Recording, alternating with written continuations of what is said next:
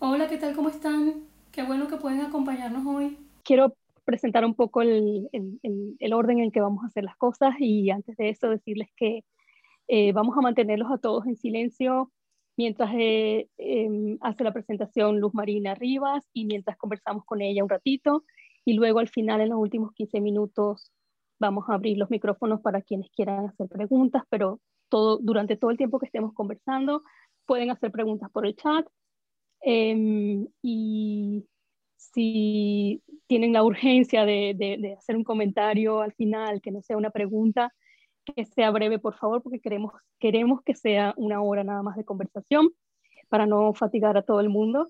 Pero este, los comentarios son bienvenidos, solo que sean breves y las preguntas, si es posible, breves también. Entonces, eh, la dinámica va a ser así. Luz Marina va a hacer una presentación del, de la antología y luego vamos a conversar un rato con ella. Eh, Luz Marina Rivas, para quienes no la conocen, aunque creo que no necesita presentación, es una profesora colombo-venezolana o venezolana colombiana. Creo que esa, no hay un orden en esa, en esa mezcla. Eh, en este momento está en Bogotá y trabaja en el Instituto Caro y Cuervo, donde dirige la maestría de literatura y cultura.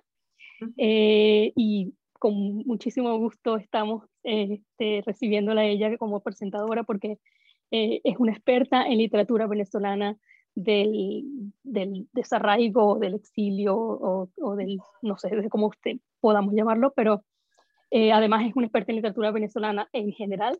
Eh, entonces nos alegra muchísimo que esté presentando la antología y que podamos conversar hoy con ella. Entonces las dejo, los dejo con Luz Marina Rivas. Mm. Bueno, muchas gracias. Bueno, en aras de, del tiempo decidí escribir algo. Ante todo, quiero expresar mi profunda gratitud por poder estar aquí con todos ustedes en el ciberespacio que nos permite estar reunidos como tantas veces pudimos hacerlo físicamente en el Ateneo de Caracas, en nuestras queridas universidades venezolanas, con sus bienales literarias y congresos de literatura, en el CELAR, en las librerías más emblemáticas, para mí el Buscón, las Alejandrías, Cálatos, para celebrar lo que llamábamos el bautizo de un libro. Hoy nos convoca la aparición de esta extraordinaria antología de cuentos titulada Escribir afuera, cuentos de intemperies y querencias, fruto del esfuerzo de Raquel Rivas Rojas, Katie Brown y Liliana Lara, quienes a pesar de vivir a gran distancia entre ellas, trabajaron muy juntas y lograron reunir a escritores dispersos por el mundo y escritores que están en Venezuela. La edición de la antología Escribir afuera cristaliza un fenómeno que hemos visto surgir en los últimos años, en los que las migraciones y los exilios han llevado fuera del país a una gran cantidad de escritores. La literatura venezolana se regó por el mundo, ha captado la atención internacional que ha descubierto y galardonado la densa trayectoria de Rafael Cadenas y Yolanda Pantin, o ha premiado la obra joven de Eduardo Sánchez Rugeles, Rodrigo Blanco Calderón y Karina Sainsborg. Sin embargo, con la gran vitalidad que el cuento ha tenido siempre en Venezuela, ha sido menos reconocido en el exterior que la poesía o la novela. Escribir afuera reúne a 31 cuentistas venezolanos de distintas generaciones las compiladoras explican en ese prólogo que llaman itinerario que sus historias se inscriben en una tradición literaria nacional emergente en la que se narra la fragmentación, la dispersión, el trauma, tanto de los que se han ido como de los que permanecen en el país. Buscan mostrar cómo es percibido y sentido este éxodo que alcanza ya alrededor de 6 millones de venezolanos fuera de su tierra. La antología se organiza, como lo explican Raquel, Katie y Liliana, según los distintos movimientos migratorios. Explorando los diversos textos se me ocurren otras miradas sobre ellos que los vinculan por sus temáticas y también por sus tratamientos. En primer lugar, podríamos hablar de la fractura de la identidad que resulta en un alejamiento de las personas más cercanas y hasta quienes han emigrado juntos. Curiosamente, más la fractura entre quienes emigran juntos que la que resulta de la diferencia geográfica. Por lo tanto, fractura de parejas y de familias. En varios de los cuentos encontramos que los personajes pierden en buena medida su identidad anterior. Comenzar una nueva vida en otro lugar produce desencuentros con uno mismo o con la pareja o los hijos. El otro cercano comienza a ser un extraño porque ya ni el uno ni el otro son los mismos. Así un primer ejemplo es el cuento Moscas en la casa de Freddy Goncalves da Silva. Narra la historia de la pareja formada por Manuel, diseñador de modas, devenido en aprendiz de carnicero en España, y su pareja Freddy, inmigrante ilegal. Este teme salir y pasa los días en el apartamento de Madrid donde se siente carcomido por la soledad, esperando ansioso a Manuel. La creciente incomunicación que hace que la presencia del uno sea insoportable para el otro produce una serie de desencuentros que, de desencuentros que terminan en una situación de violencia brutal. Igualmente, la pareja formada por Alberto y Mina en el cuento Lovebirds de Pedosi Santaella emigra a México gracias a un excelente empleo conseguido por ella. El fotógrafo reconocido en Venezuela como artista termina aislado en el apartamento hasta que unas sombras fantásticas lo separan de su esposa. La Conte y Cassandra en España se ríe de Cassandra de Juan Carlos Chirinos también resultarán solos en Madrid luego de haberse esforzado muy juntos por salir de Venezuela. La política que no los había separado en su propio país los separará en España. También se hacen extraños los tres hermanos del cuento Cenizas de Alberto Barrera Tisca, uno viviendo en Barcelona, otro en Colombia y la tercera en Alemania. Su reunión para decidir qué hacer con las cenizas del padre revela cómo la distancia y las vivencias de la migración los han separado. En esta vertiente temática, los hijos también pueden resultar ajenos, como la niña del cuento Constelaciones de Gabriel Payares, a quien su padre no conoce y va a buscarla en Venezuela luego de un aparatoso divorcio de su esposa española. El divorcio ocurrió porque, según el protagonista, cito, aún me resistía a traducirme, a dejar ir una parte de lo que suponía que era. Identidades cambiantes de nuevo. Ahora la hija desconocida que crecerá en España es un reto para él. En Anatoli de Gustavo Valle, la familia se ha fracturado al poco tiempo de la llegada a Buenos Aires. La esposa del protagonista muere de cáncer y él se queda con dos hijos morochos, uno de los cuales comparte con el padre la conexión con Venezuela mientras el otro se desinteresa del todo. En el cuento de Pesadilla, el premio de Mariana Suárez, se produce una huida forzada del país, vigilada por una suerte de soldados armados. En este cuento, la madre protagonista percibe a la hija desde el extrañamiento hasta la pérdida. La pregunta implícita por el futuro le llega a la protagonista del cuento I Beg Your Pardon de Naida Saavedra, quien acaba de dar a luz a un hijo en Estados Unidos y se entiende con un escaso inglés con la funcionaria que viene a registrar a su bebé. ¿Cómo nombrarlo? ¿Cuántas veces le preguntarán cómo se deletrea ese nombre y ese apellido con R's? En otros cuentos, las familias ya son multidiversas, como en el cuento de Juan Carlos Méndez Guedes, Nieve sobre Madrid. El protagonista está casado con una española y su hija ya es también española. Se narra una divertida anécdota alrededor de una yaca congelada que solo importa al padre de familia. Todo esto lleva a plantear la pregunta por los hijos de venezolanos nacidos en otros lugares o emigrados en la infancia. ¿Qué será Venezuela para ellos? ¿Quiénes serán esos hijos en los países de llegada? Esta pregunta se responde en los cuentos de las migraciones anteriores, como de Cuchillos y Tenedores de Grina Ver, En busca de Pierre de Silva Cordoliani, Error en Al Busayá de Salvador Fliján. Esos hijos ya tendrán poco que ver con el país de origen de sus padres. En el cuento de Crina Ver, el hijo se niega a saber las historias de la madre, no quiere saber de ella más allá de lo que la hace su mamá.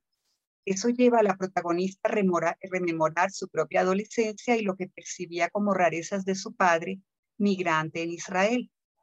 En el cuento de Silda Cordoliani, la protagonista, en un juego intertextual con Pedro Páramo de Juan Rulfo, viaja a Francia en busca del pasado y los de los documentos de su abuelo francés para concretar el plan B de tener un pasaporte extranjero que le permita migrar. Llega a un pequeño pueblo francés y como le sucede a Juan Preciado, queda con las manos vacías. El abuelo Pierre era prácticamente un desconocido para ella y su madre, a pesar de los recuerdos amorosos de ese abuelo en su niñez. En el cuento de Fleján aparece el amigo Lugen, que emigró a Estados Unidos cuando tenía nueve años con sus padres y ya como adulto y veterano de las guerras del Medio Oriente, saluda al protagonista de tal manera que éste lo siente extraño. Luben García, mi llave, recuerdo que me dijo cuando se presentó. Logro recordar también que no me impresionó tanto el, el anacronismo, mi llave, como el tono en que lo pronunció. Cada migrante revive como si fuera presente el país que dejó, pero que ha seguido cambiando en sus espacios, lenguajes, códigos no verbales, formas de hacer. El lenguaje de Luben se quedó en una Venezuela del pasado. Tal vez la anticipación de esa extrañeza impide al protagonista de un peregrinaje de Rubí Guerra, luego de años de exilio, dar por terminada su lucha contra la dictadura de Gómez y no regresar al país. Por otra parte, tenemos la tensión entre la nostalgia y el rechazo de Venezuela. Se suceden diversos imaginarios sobre lo que es Venezuela. Uno de ellos, nostálgico, es el país multicultural como el que aparece en San Mateo, el pueblito montañoso de los pobladores de Carolina Luzada, donde hay panaderos alemanes, agricultores austríacos, posaderos italianos que conviven armoniosamente con los locales hasta que una imprecisa ocupación o peligro difuso que viene del exterior, no se sabe si es una guerra o una epidemia, amenaza al pueblo y poco a poco todos los habitantes emigran la pareja de los protagonistas deberá plantearse cómo sobrevivir a esas ausencias. Es también multicultural y diversa la pareja del cuento de Gisela Cossack, Vacaciones del Soltero, formada por un descendiente de italianos y por una joven hija de madre colombiana y padre serbo-croata.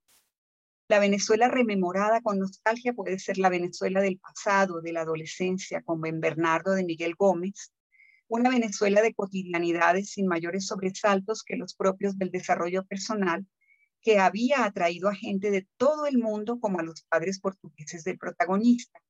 Sin embargo, muchos personajes migrantes rememoran el país desde el rechazo al deterioro de los espacios, la violencia, las razones que provocaron la salida, la fealdad de la jefatura donde se casan los protagonistas del cuento de Gisela Cosa, ruinosa pero con el retrato del presidente, rodeada de basura y de indigentes. La basura y la asquerosidad del río Guaire que infecta Caracas en el pensamiento de la protagonista del cuento de Silvia Cortoliani cuando ve la pulcritud del pueblo francés. Los malandros que asaltaron a Manuel antes de ir al aeropuerto en el cuento de Freddy Goncalves. El miedo a la violencia que encierra en su apartamento de la Candelaria en Caracas a la pareja del cuento de Juan Carlos Chirinos el asalto y amordazamiento de los vecinos que obliga a los padres del protagonista de Miguel Gómez a irse a Portugal. El encuentro con la alteridad es otra línea de desarrollo de esta narrativa de la migración que obliga a los personajes a repensarse a sí mismos. Sus nuevas identidades, muchas veces confrontadas con el hecho de tener trabajos que nunca hubieran imaginado y con el hecho de encontrarse con otras culturas, produce relatos muy reveladores. Así tenemos que el protagonista de Anatoly, de Gustavo Valle, es un venezolano que ha sufrido grandes pérdidas y se solidariza con el ucraniano Anatoly, que repara aparatos debajo de un árbol en Buenos Aires. También siente una profunda empatía el protagonista de Sobre las tumbas de Hugo Prieto por una joven periodista que investiga las desapariciones en Santiago de Chile durante los tiempos de la dictadura de Pinochet ese protagonista venezolano se entera por ella de que enfrente del hotel donde trabaja como recepcionista existió un centro de torturas, lo cual lo lleva a recordar la tumba tenebrosa prisión debajo de la Plaza Venezuela.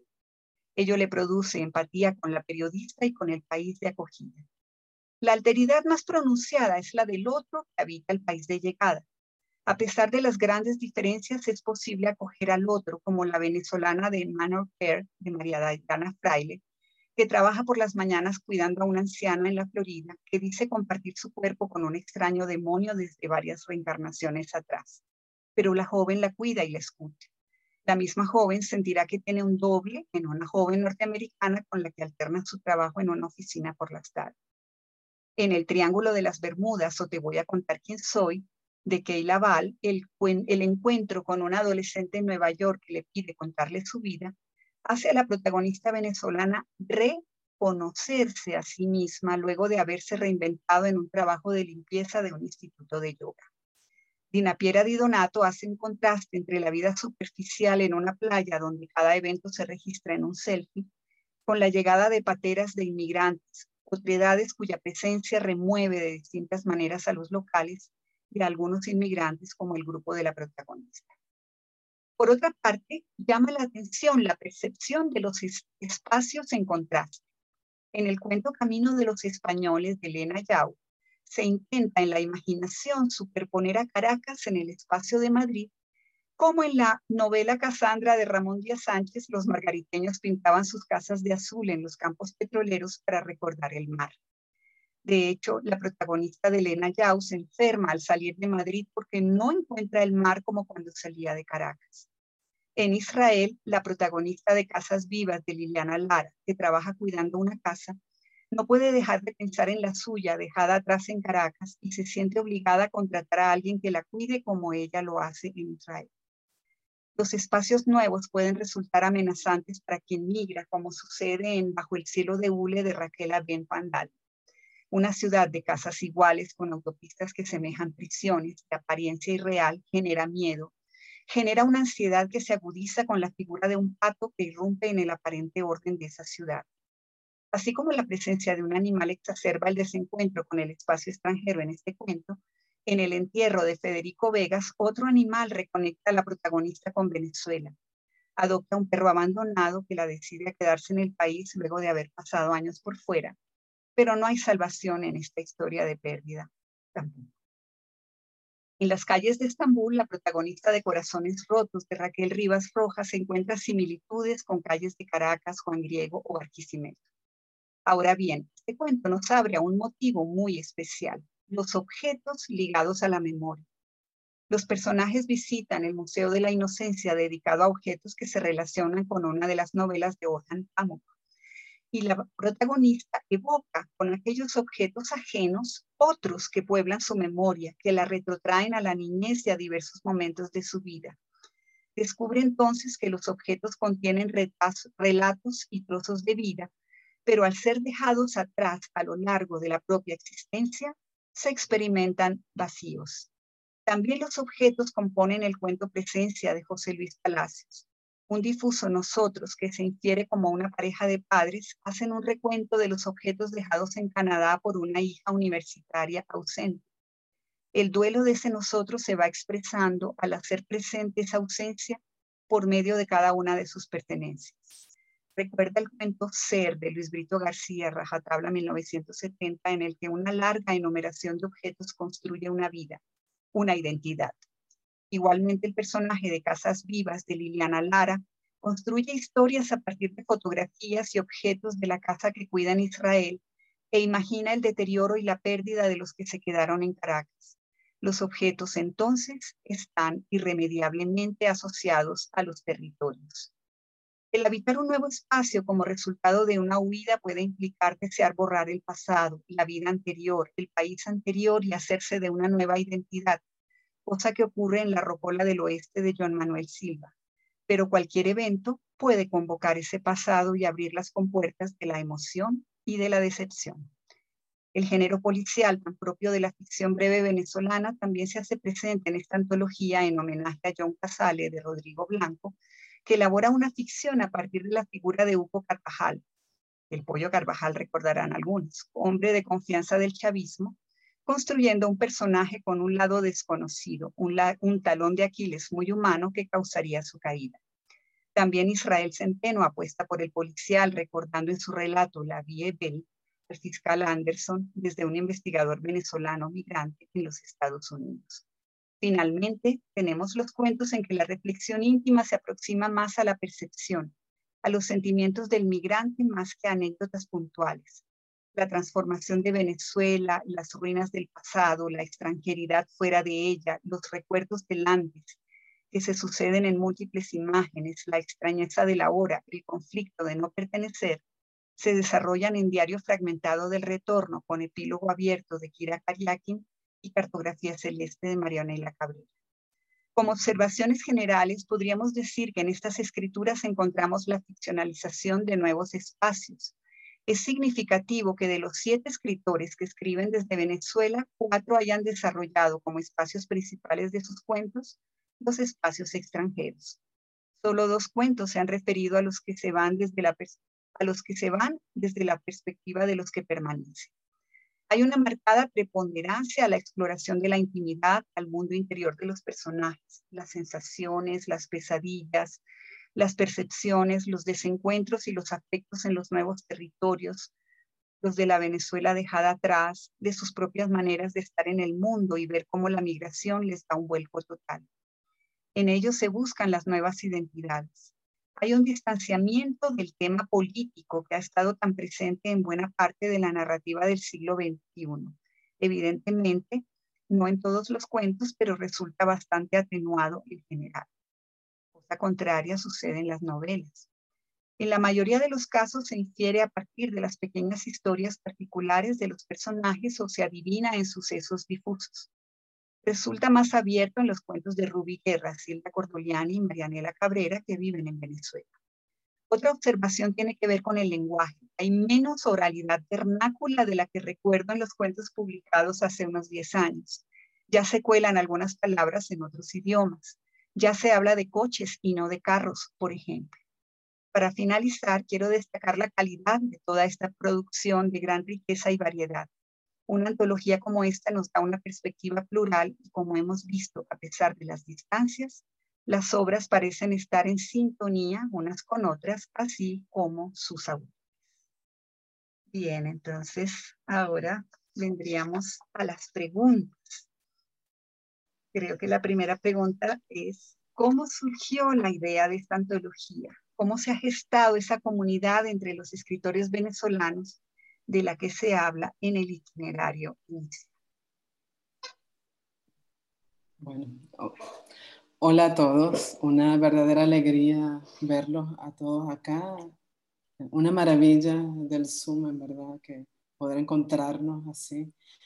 Eh, y muchísimas gracias, Luz Marina, por ese análisis eh, puntual de cada texto con muchísimas ideas maravillosas.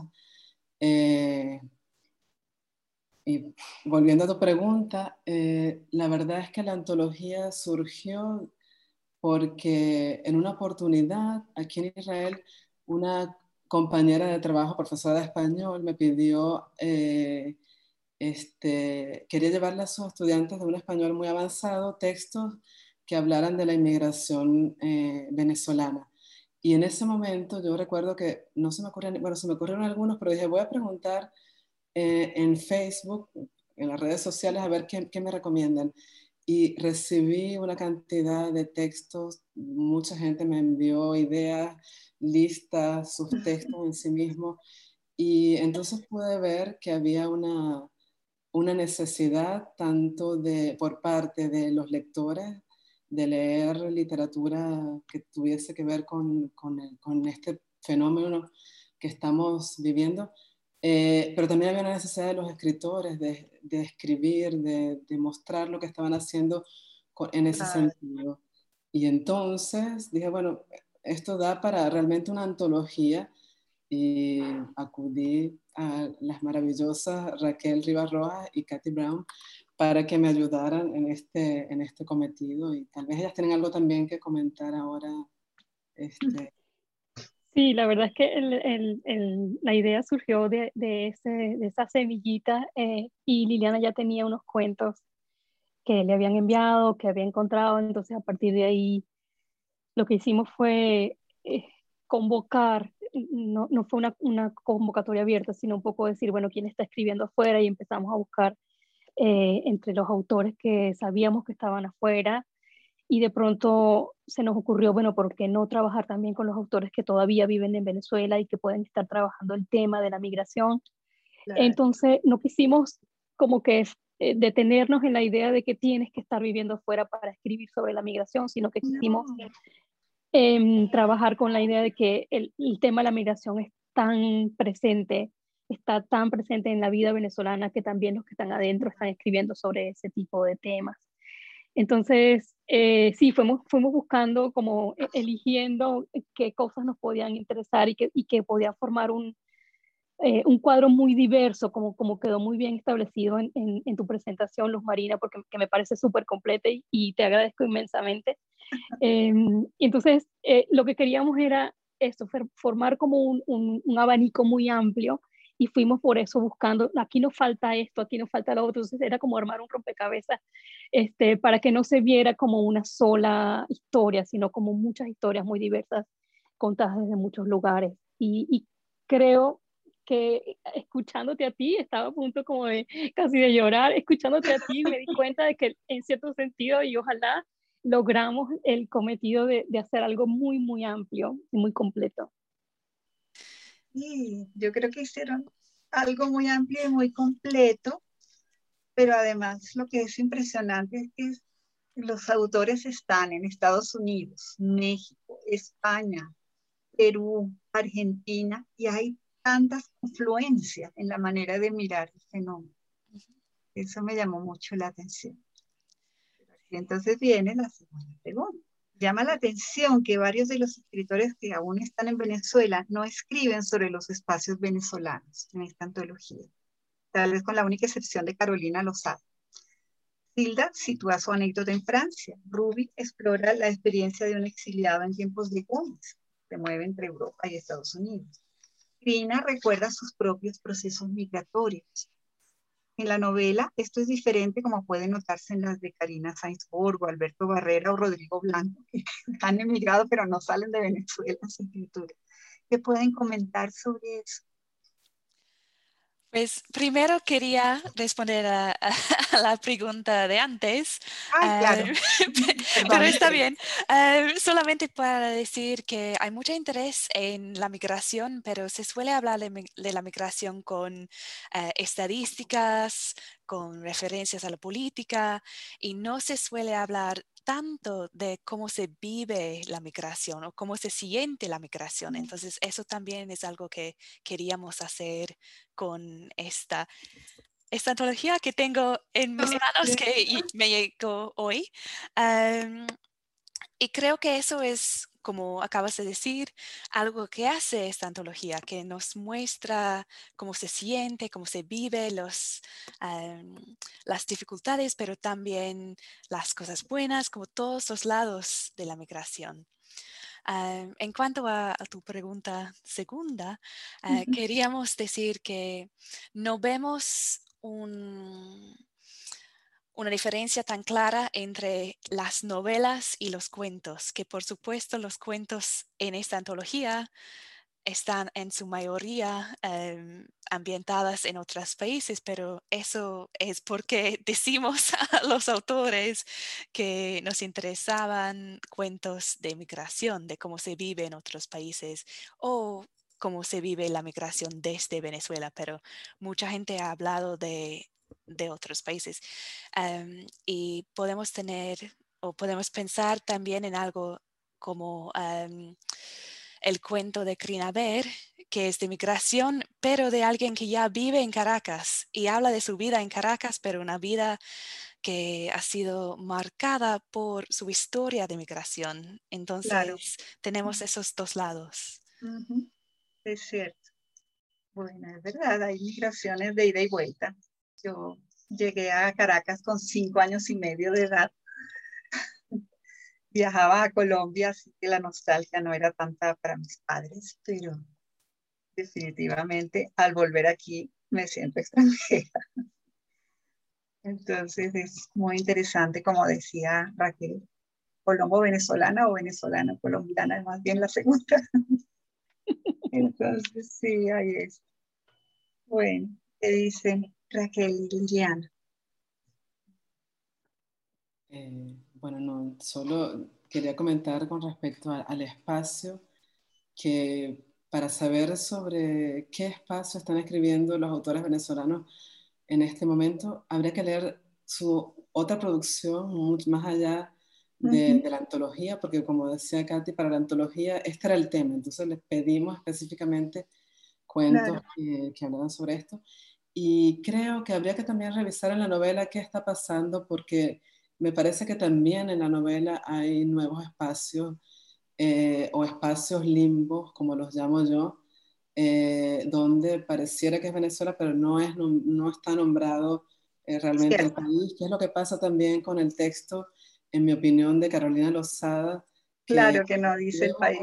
Ese espacio, ah, esto es un pueblito en los Andes, realmente no está nombrado como país, no hay, no hay callo, no hay marcas de, de espaciales que permitan decir lo que o sea, lo, lo, leemos desde, nuestra, desde nuestro bagaje cultural como Venezuela, pero las marcas espaciales no están. Y yo creo que es algo que comienza a pasar también ahora en la, en la novela, como lo que está pasando en la, lo que, eh, bueno, es en la novela de, de Karina Sáenz Borgo, la última, que no se menciona realmente Venezuela, no, pero uno como lector venezolano, y eso hay que tener en cuenta, que como lectores venezolanos descubrimos en esas páginas Venezuela, habría que ver si otros eh, lectores ven allí a Venezuela o ven otra cosa. Yo eh, creo que sí, por lo menos, bueno, leída desde Colombia, claro. Aquí no ha llegado todavía el texto en papel, pero yo lo tengo en Amazon, la novela de, de Karina, El tercer país. El tercer país es la frontera, la frontera que está tan caldeada, entonces, entonces eso también es interesante porque, claro, ¿quién lee para quién escribimos. Entonces, ahí viene entonces esta otra pregunta. Hace unos 20 años o algo más, en un evento llamado El País en el Espejo de su Literatura, organizado por la Fundación Herrera Luque, escritores y críticos hablamos de cómo percibíamos la literatura venezolana en el tránsito de entre siglos, encerrada en las fronteras de la nación, desconocida más allá de Venezuela. Cuando se planteaba el porqué de esto, se daban distintas razones. No habíamos tenido editoriales que promovieran a los autores venezolanos, como si las tuvieron Argentina y México. No habíamos tenido escritores y profesores, y profesores universitarios que promovieran a los autores venezolanos, eh, que estuvieran en el exilio, como sí los habían tenido en el sur. La literatura venezolana era muy local, tal vez difícil de comprender sin conocer el contexto el lector imaginado de nuestros escritores era venezolano. ¿Para qué lectores están escribiendo los escritores de esta nueva comunidad transfronteriza?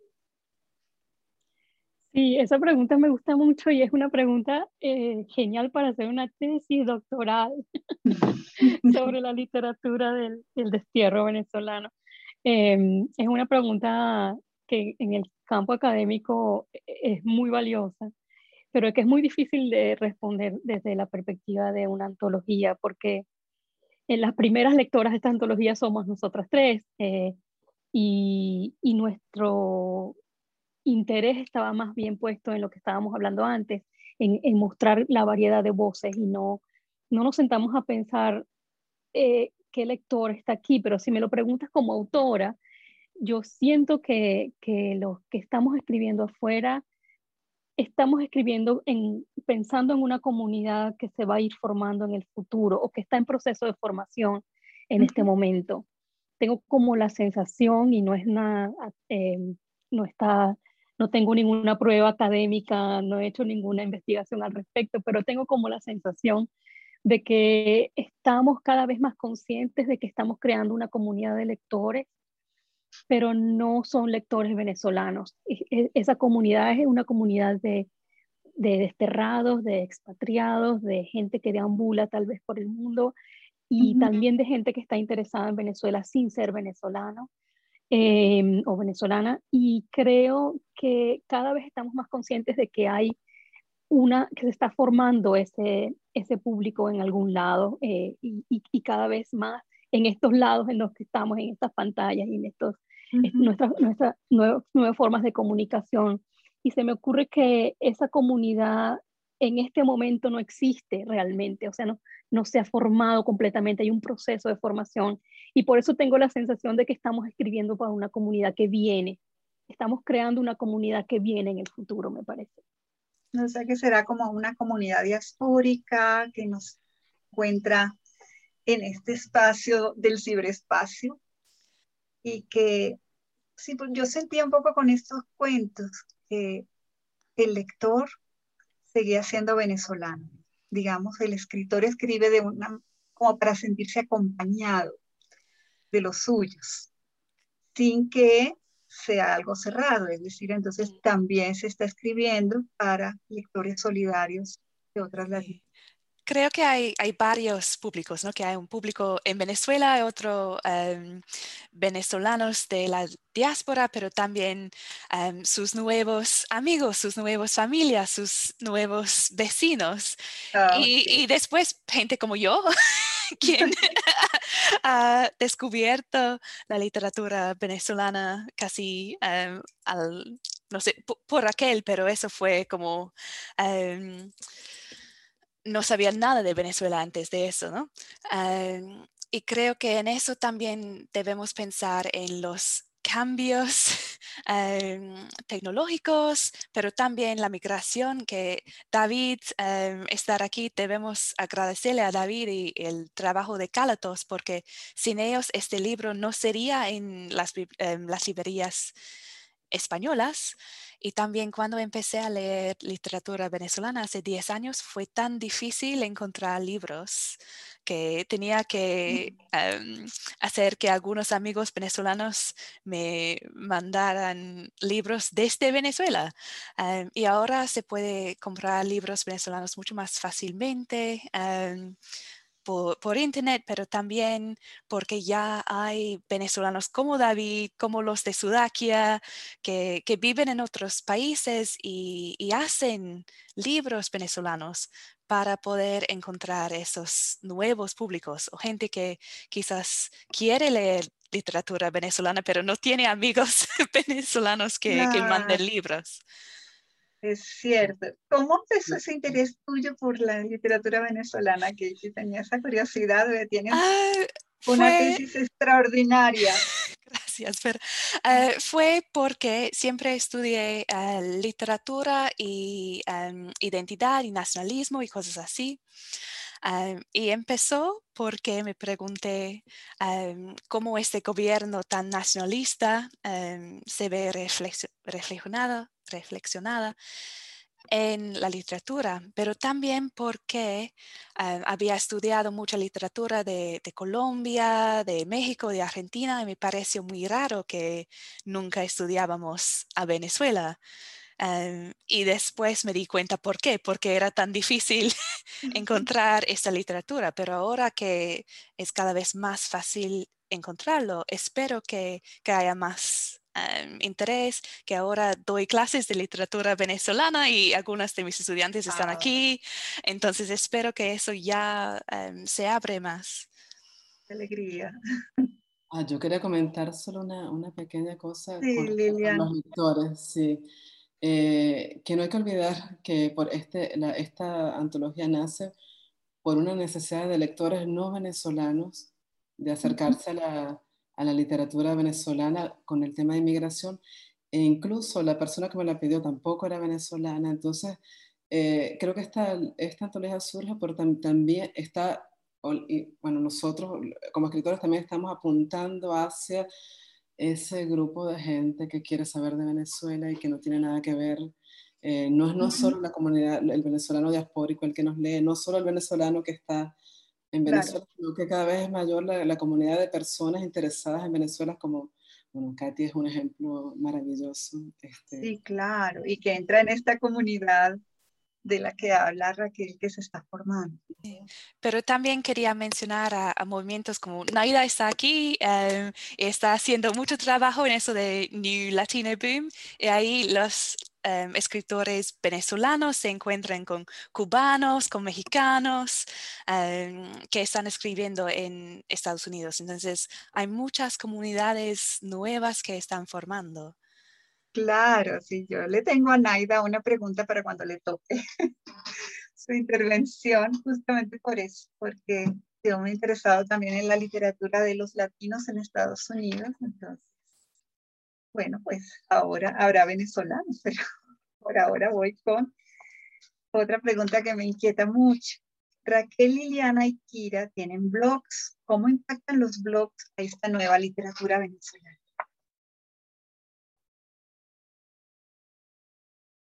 Em, sí, yo, eh, Liliana y yo tenemos blogs y, y, somos así como, yo creo que reluctant bloggers, no, somos bloggers que estamos ahí porque todavía eh, queremos tener una ventana en la que podamos mostrar lo que hacemos como de manera directa, eh, cada vez pero cada vez lo vamos abandonando un poquito más.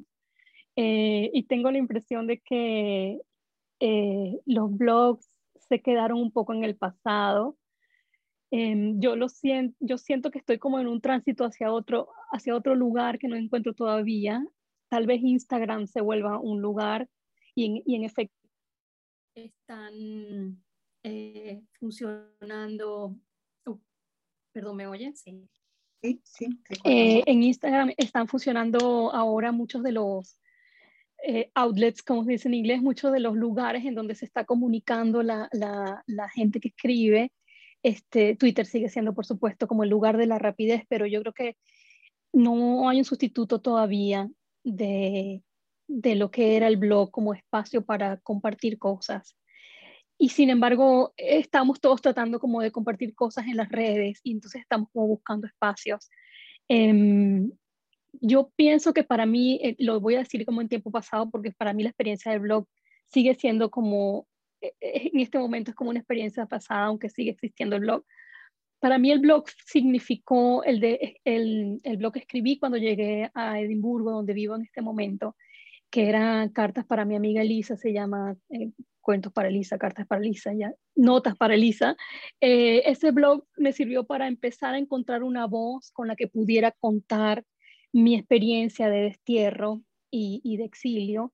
Y, esa voz, una vez que la encontré, eh, se me convirtió en un proyecto cerrado. Es como, ok, encontré esta voz para decir esto y luego ya no necesito esta voz ni necesito decir esto, porque el, destierro se me volvió algo que mucho más familiar, se me volvió la vida cotidiana, ya no había asombro. Eh, entonces yo creo que en ese sentido el blog sirve, a mí en mi, experiencia personal me sirvió para encontrar un lugar desde donde decir cosas, pero una vez que lo encontré empecé a decir otras cosas con otras voces. Entonces abrí el segundo blog, que es el blog de cuentos, que todavía mantengo y que sí está activo, en donde voy como probando si, algún, si un texto funciona. Entonces para mí es como un laboratorio, como, como abrir la puerta del laboratorio hacia afuera y, que, y recibir como la, la visita de quien quiera entrar, ¿no? Eh, y, para eso me ha servido a mí. Yo no sé si, si Liliana tiene la misma experiencia o si quiere comentarlo. Eh, bueno, sí, yo tengo el, el blog, mis blogs ah, totalmente abandonados, pero, en su momento sirvieron como, por ejemplo, mi libro Abecedario del Estío surgió en mi, en mi blog y era cada día una entrada con las letras del alfabeto.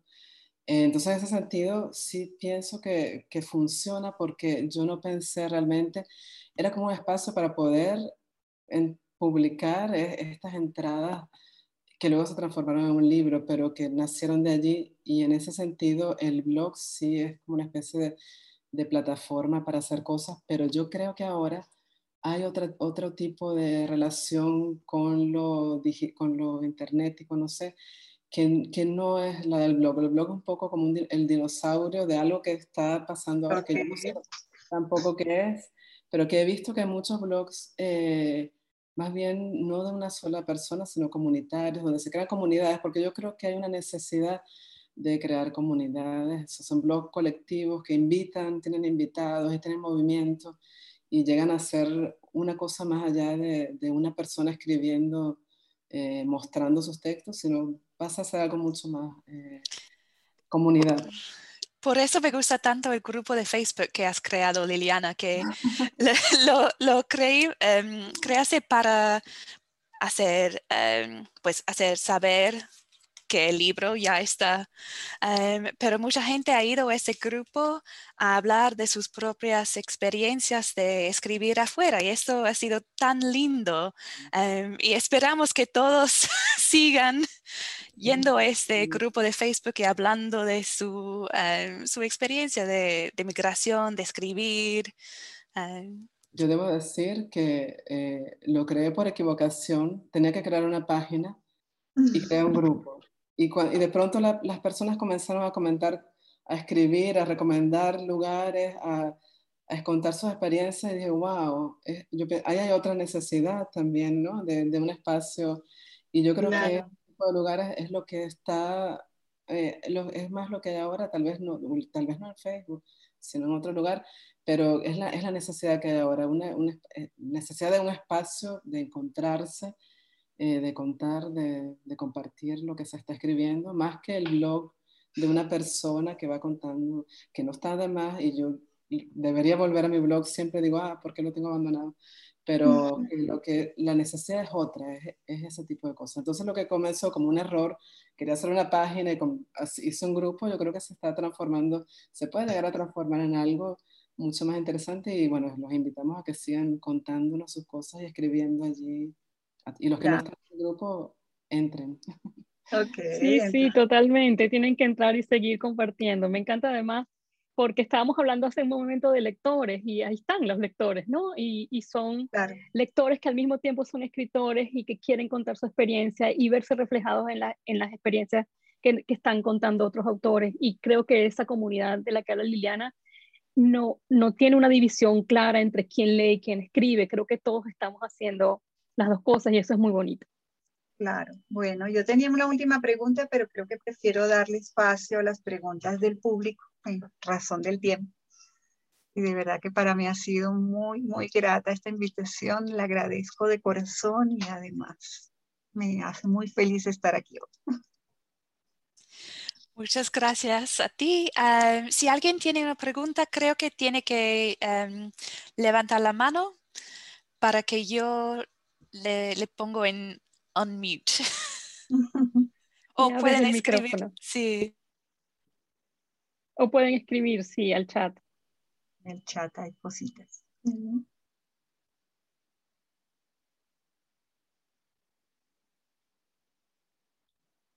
Carmen América está pidiendo que la dejemos hablar.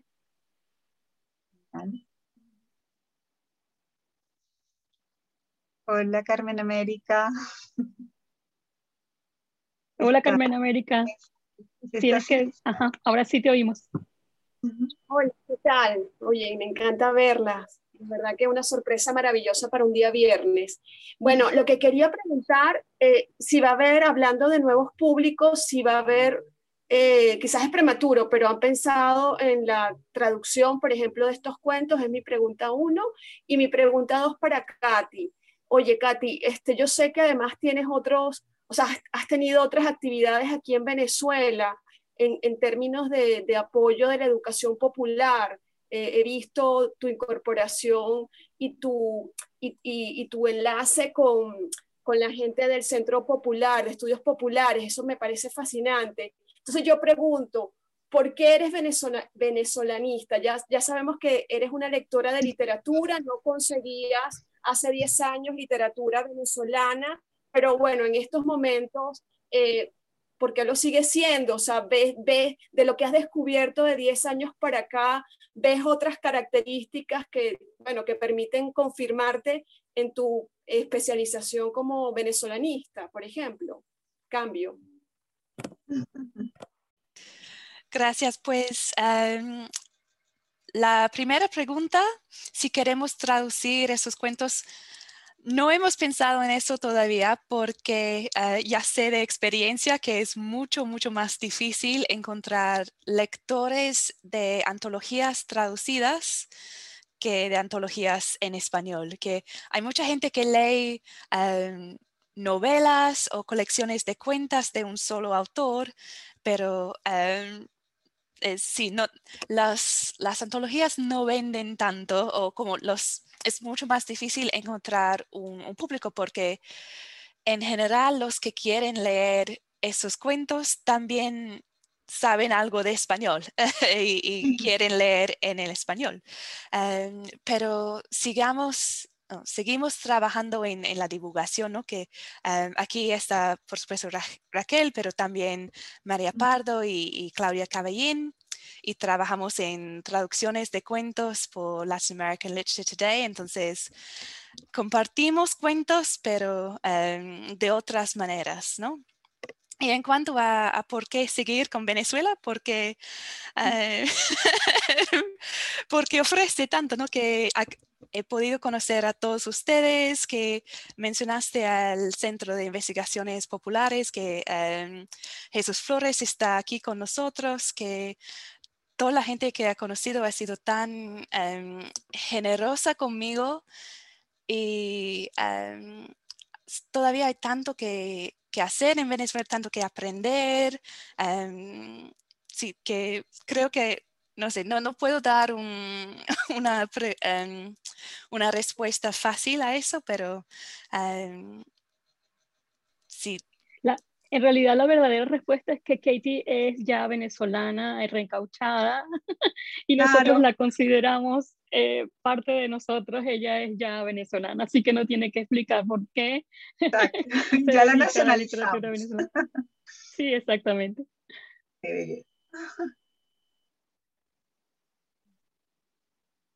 ¿Alguna otra pregunta?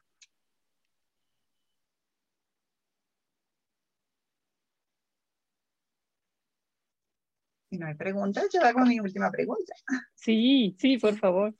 Mirando el ah. resultado de esta antología, ¿cómo sienten que la migración está transformando el cuento venezolano? Eh, ok, esa, esa, es una pregunta muy difícil. Esa es otra pregunta para una buenísima tesis doctoral. sí. Eh, Pero como decías, Venezuela ha sido un país de cuentistas, entonces Sí, exacto. Yo pienso que está, va por el, lo que tú apuntabas antes en, tu, en tu presentación y también en algún comentario que hiciste, que tiene que ver con abrirse. Me parece que en efecto el cuento venezolano era muy local, este, se dirigía mucho a, a, lo, a lo particular, incluso en el lenguaje, y me pareció muy interesante tu, tu observación de que ya estamos usando palabras que no son locales que empezamos a usar este, algo que yo, a lo que yo me niego, pero es verdad que empezamos a usar este, palabras que se usan en otras partes y, y tenemos una mezcolanza ya. Y por eso hablaba yo de la comunidad. Ni una grosería en 31 cuentos, ni una. Ese es un buen ejemplo, ese es muy buen ejemplo. No tenemos groserías. ¿Cómo es posible que estemos escribiendo sin groserías? Pero también tiene que ver con el lector que tenemos en mente, me imagino, que es la idea de que las groserías son muy particulares y además somos como muy recatados en ese sentido. y creo que ahí nos falta un poquito de soltura. Pero, pero volviendo al tema de cómo ha, cómo ha afectado al cuento, mi impresión es que estamos tratando de explorar, yo diría que la palabra clave es explorar, explorar nuevos territorios y, no solamente territorios en el sentido geográfico, sino explorar nuevos territorios en, en el sentido de hacer cuentos eh, con mucha más libertad, no, no cuentos aferrados a la tierra, sino cuentos fantásticos, este, cuentos poéticos, cuentos que son solamente una atmósfera, em, cuentos que, que, cuentan una anécdota mínima, pero al mismo tiempo están diciendo muchas cosas eh, y que pueden apelar a cualquier tipo de, de, lector. Yo pienso que estamos soltando las amarras eh, y eso me gusta mucho y me parece que, que eso va a regresar a, a Venezuela en, en, cierto sentido y que los cuentos que estamos escribiendo desde Venezuela también están soltando las amarras en, cierto sentido. Sí, que lo que notamos es que con tener un tema específico, o sea, la migración, hemos podido reunir tantos cuentos de distintos estilos, distintos lenguajes, distintos géneros. pero teniendo como la migración como punto focal, nos ha dado de cierta manera más espacio para, em, sí, para incluir a distintos cuentos. Sí. David dice que quiere comentar algo. Sí, y también um, Pedro. Hay una pregunta de Pedro. Sí, em, voy a intentar encontrar a, David para unmute.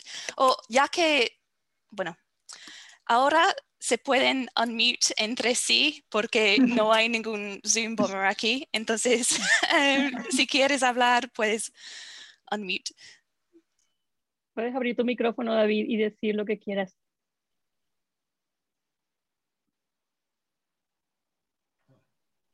Hola, ¿me oyen?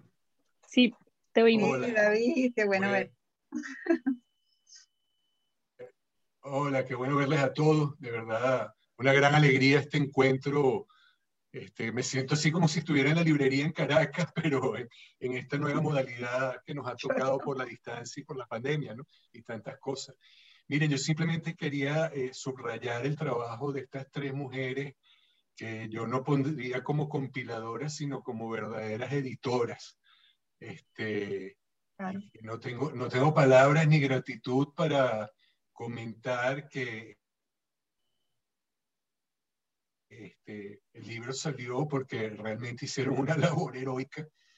Eh, parece hasta medio un cuento, medio un chiste, pero en el momento en que el, en que el libro salió, a nosotros nos cayó en, en, el plazo de un mes la súbita enfermedad de mi padre, que era un hombre de una salud de hierro, más una mudanza, más quedarnos sin internet a raíz de la mudanza. E, entre el 26 de febrero y el, y el primero de abril, mi papá tuvo un diagnóstico de cáncer, se enfermó, lo operamos, falleció, lo tuvimos que enterrar, este, eh, eh, nos tuvimos que mudar a, a, los 10 días de todo esto. Y eh, yo en medio de todo esto le digo a ella, le, decía a Liliana, a Raquel y a Katie, miren, yo, yo no puedo, es que yo no puedo, no, que hay que corregir, que las pruebas, miren, no me hablen, es decir, yo no puedo hacer nada. Y ellas me dicen, mira, vamos a hacer una cosa, tú tranquilízate, tú dedícate a lo tuyo, nosotras este, no, no, nos arreglamos. Yo les di el contacto del diseñador, a quien también hay que agradecer enormemente, a Carlos Vizque Rojas. Bueno, yo, yo me quedaba sorprendido. Yo veía en el teléfono desde el hospital que Raquel corregía, le mandaba en Aruba las correcciones a Carlos, Carlos las incorporaba, ellos pasaban, ellos se entendían con el hombre de la imprenta. Yo lo único que le dije al hombre de la imprenta, el dueño de la imprenta, fue, mira, yo me responsabilizo por pagar la edición del libro, pero todo lo demás queda en manos de ella. Y realmente fue muy hermoso, realmente ellas fueron muy solidarias con, con nosotros, y, porque yo de verdad es que no, simplemente no podía. Y fue, fue de, estos, de estas todas experiencias que están hablando, eh, no, no, solamente hay toda esta interacción de nuevos espacios que se están creando, de nuevas formas de, de escribir que se están creando, sino que yo incluso creo que hay hasta una nueva manera de editar, donde los autores y, o los compiladores se están volviendo realmente partícipes y coeditores o verdaderos editores de su obra. Lo de Katie, Katie es única, Katie los avances tecnológicos más increíbles porque entonces esa es otra, que en Venezuela las cosas, los programas no corren como corren los programas en, en el Reino Unido o en España o en Israel, ¿no? Este, eh, es muy difícil que ciertas nuevas cosas que están dando Google Books o, o, o Amazon eh, puedan correr en, en, con el Internet como es en Venezuela y que resolvía, me pasaban los archivos a mí. Bueno, yo hasta tuve que aprender a, montar las cosas en Amazon con el teléfono. Mira, yo estoy de verdad asombrado, agradecido, feliz de haber tenido esta experiencia dentro del momento tan malo que, que, hemos pasado y que yo pasé. Este, fue una experiencia muy agradable, muy gratificante. Y, y y que bueno, me, me, me, afirmen que este error, porque esto fue un error, un error vital de mi vida, y yo decir, no, yo me voy a poner a editar en España, bueno, esos errores como el que cometiste, Liliana, pero que después resultan interesantísimos, que uno dice, bueno, todo tiene mucho sentido y me lo aclara mucho tus palabras, Luz Marín. Así que de verdad muy agradecido, muy contento de haber hecho esto. Ojalá se entusiasmen con más entología. Yo creo que deberían convertirse en el team de las antólogas de literatura venezolana, porque creo que lo hacen de manera extraordinaria y que deberían hacer más cosas, que yo, yo creo que hay mucho por hacer y, y bueno, me, me, me, da mucho ánimo a seguir haciendo. Así que les agradezco y les saludo a todos. Mil, mil gracias, mil gracias a ti, David, por la confianza, por tener tanta confianza ciega en nosotros, literalmente confianza ciega en nosotros. No me equivoqué. Sabes que la intuición, la intuición es un arma muy poderosa, con ustedes no falló. Seguro que sí, seguro que sí, mil gracias. no queremos que se termine la hora sin invitarlos al próximo viernes, que vamos a tener una conversación con Lena Yao, que está por aquí, y Gabriel Payares, que también está por aquí. Eh, nos vamos a ver entonces el viernes que viene a esta misma hora, a la una hora de Caracas. Eh, ojalá que puedan acompañarnos. Qué bueno que están todos aquí, qué bueno que nos acompañaron hoy. Em, nada, un abrazote grande y nos vemos el viernes que viene. Cuídense mucho. por el mismo enlace, Raquel. Sí, por, el, mismo, enlace. Y por los que... si no tenemos varios viernes, vamos a estar eh, conversando con diversos autores eh, y están todos invitados para seguir armando esta comunidad de escribir afuera. Y por los que no podían hacer sus preguntas hoy, pueden hacerlos la semana que viene. y la otra, y la otra, y la otra. Fue emocionante todos aquí. De verdad, estoy feliz. Hoy vine atorrada una de esas mañanas caraqueñas en las que todo lo que puede salir mal salió mal. Me remolcaron el carro, otros se echó a perder y ese tipo de cosas. Y ahorita estoy aquí con ustedes y me siento increíblemente feliz. Algo debemos tener como comunidad, eso sí. Y bueno, saludos a Katy, que ahorita me entero que no es venezolana. Yo estaba segura que lo era. Pues nosotros, nosotras también estamos muy, muy contentas. Quería solamente mencionar, um, alguien en, en, las preguntas ha preguntado si el libro va a llegar a librerías venezolanas. Um, creo que David sí quiere mandar algunas, algunos ejemplares a Venezuela. Puede tardar un poco cruzar el Atlántico, pero eventualmente los libros van a llegar ahí. Bueno, y mientras tanto, Amazon, yo lo leí por Amazon y estaba impecable la edición. Sí. También felicito eso. Bueno, nos vemos la semana que viene, entonces. sí, muchas gracias. Gracias, Marina. Gracias, bravo. ok, chao Raquel. Chao. Gracias por la invitación. Gracias a ustedes.